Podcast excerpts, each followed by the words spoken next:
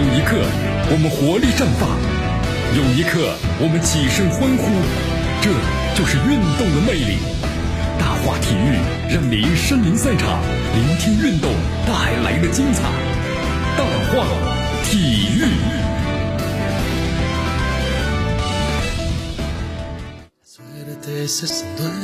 这里是大话体育，我是江南，继锁定 FM 九十六点七，去关注呢我们的节目。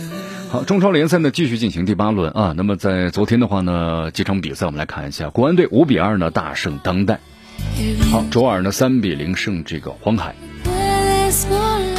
呃，那么现在的话呢，在这个我们看一下这个积分榜上啊，广州恒大呢在这个 A 组的话呢还是领头羊，十九分。山东鲁能的话呢，我们说排在第二，十六分。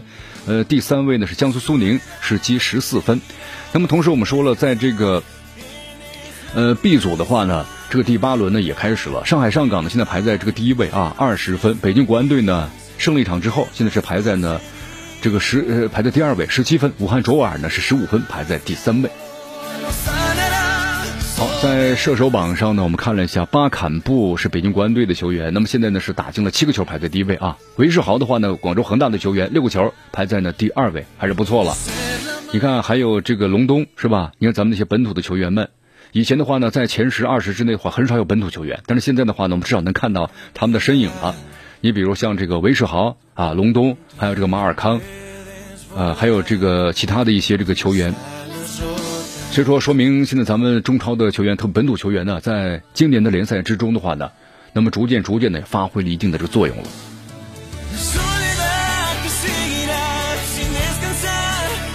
好，我们来关注一下昨天这个比赛的详细这个情况啊。首先，咱们来关注一下，你看国安的前锋啊，你看这次就是巴坎布用了四轮比赛就完成了蜕变。你看这个巴坎布以前被称为快乐男孩嘛，但是现在变得好像挺挺严肃了啊。但是呢，在昨天是收获了中超死个呢大四喜，四轮比赛呢连入七球啊，瞬间就登上了这个联赛的射手榜，一下子感觉呢这个宝藏男孩了，是不是？好，巴坎布的出场机会的话呢，在今年由于这个外援政策的变化呀，呃，不知不觉当中呢，就是更多了一些。所以说呢，那么同时这位刚果的前锋的表现呢渐入佳境，对吧？前三轮的比赛中，每轮都打进了一个球。但是我们说了，更多的是球迷们把目光都聚焦在了就是前三轮呢，这个北京国安队啊三轮不胜。那么终于在本轮呢对阵这个重庆的比赛中啊，巴坎布彻底爆发了，几乎凭借呢一己之力帮助球队啊走出了不胜的阴影。呃，在昨天比赛之中啊，这个巴坎布的话有点大发神威啊，上半场就梅开二度了。你看，在这个重庆的扳回一球之后啊，当时很多球迷担心国安队的悲剧又来了，是对方可以追平，但巴坎布又来了。下半场一开始，国安队一次反击，对吧？巴坎布协助着王子明得分了，算是呢偷桃暴李啊。两分钟之后的话，利用这个重庆斯威后防线的一次失误，完成了本人呢本场比赛的帽子戏法。后来六三分钟打进了第四个球。一个人就打进四个球啊！所以说，在接下来的比赛之中啊，你看，如果不是把他换下来了啊，那么巴坎布完全的可能有再有进球的可能性，是不是？啊，昨天的比赛呢大四喜，外加一次助攻，巴坎布呢可谓是昨天晚上啊苏州赛区一空中啊最闪亮的一颗这个星星了。好，有潜力啊，慢慢的去这个发掘吧。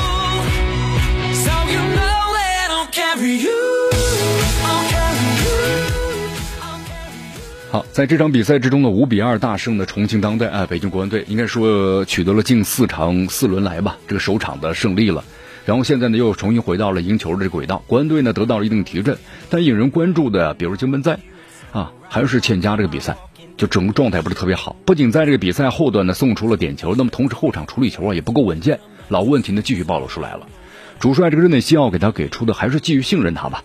但是他这个回馈的话呢，现在来看来还是不够令人呢特别的满意。呃，在昨天的比赛之中吧，北京国安队呢是改回了这个四个后卫的体系啊，没有再坚持之前的话呢两场的比赛中三个中卫呢首发的阵型。那么中后卫的人选的变化呀，是于洋的顶替了于大宝，金文哉呢继续首发。国安队这个比赛赛程呢是相对有利的，巴坎布入球较早，局面打开了是吧？为国安队整场走势都形成了良好的这么一个铺垫。呃，但是金门哉呢，在上半场的后段还是出现了连续的这个传球失误的情况，呃，在后场都是有些盲目的大力出球，你看都被对方的当代呢，啊，马上第一道人就拦截住了，形成了一个断球的这么一个趋势。好，对个人能力有自信的是积极性的，我们说了，但是毕竟要通过实战比赛来证明，是吧？如果实战呢没有证明绝对的能力或者稳定，那就是毛躁啊啊！现在金门在的话，在面对这个马尔，呃，西尼奥的时候，防守表现的不太理想，不仅在比赛之前呢，你看送上了点球，还曾经在正面防守中啊，被这个马尔西尼奥呢轻松摆脱了，甚至连防守这个动作呢都没有。看来这段时间这个。这个整个整个的状态呢，完全是没有这个调整过来的啊！所以说，很多北京国安队的球迷就说了嘛，就是你 要要你有何用呢？呃，热内尼西奥的话，啊，热内西奥的话呢，那么对金门仔给出的态度是重用，对吧？那么是在尽可能的保护他。但是这样的保护还能够持续多久呢？就如果状态一直上升不上来的话。好，同时呢，在昨天另外一场比赛之中呢，凭借着外援艾弗拉呢这个独造三球的神勇表现，武汉的卓尔呢三比零击败了青岛的黄海啊，拿到本赛季的第一个连胜。与此同时啊，这个武汉的卓尔呢依靠呢先赛一场的优势，呃，竟然暂时在积分榜上呢还超过了这个国安队啊。武汉卓尔呢前七轮呢，我们说了四胜三负，是中超的唯一没有平局的球队。那么领先这个 B 组之后呢，四个球，就是吧。呃，至少五分的优势啊，非常积极。但后来由于伤病，像这个巴普蒂斯安，还有这个卡里索啊，再次没有入选的主力阵容。其中这个卡里索的话，我们说连连这个大名单呢都没有进入。虽然双方的首回合交战，卓尔二比零战胜了黄海，但是现在呢，我们说了，升班马来势汹汹啊，缺兵少将的卓尔呢也不敢大意。好，这场比赛呢，卓尔在比赛中状态的进入还是蛮快的。虽然缺少两名这个主力的外援，但是本土的这个球员的努力啊，使得卓尔呢迅速就掌控了主动。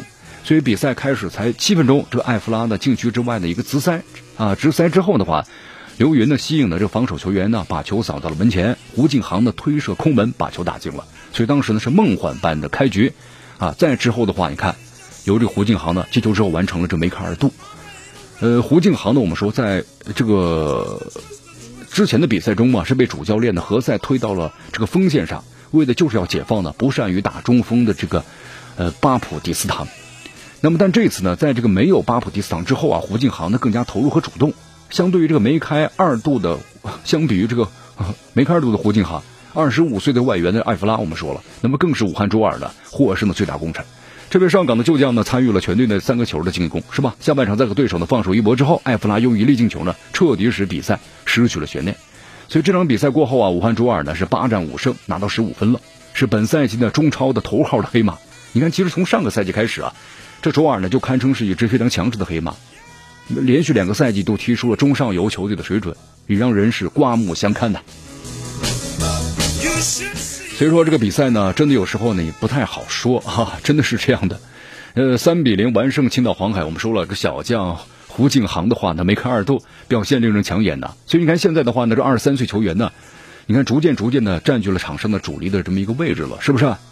那么同时为球队去练连胜，打破了这个周二的赢球的这么一个定律了，非常不错呀。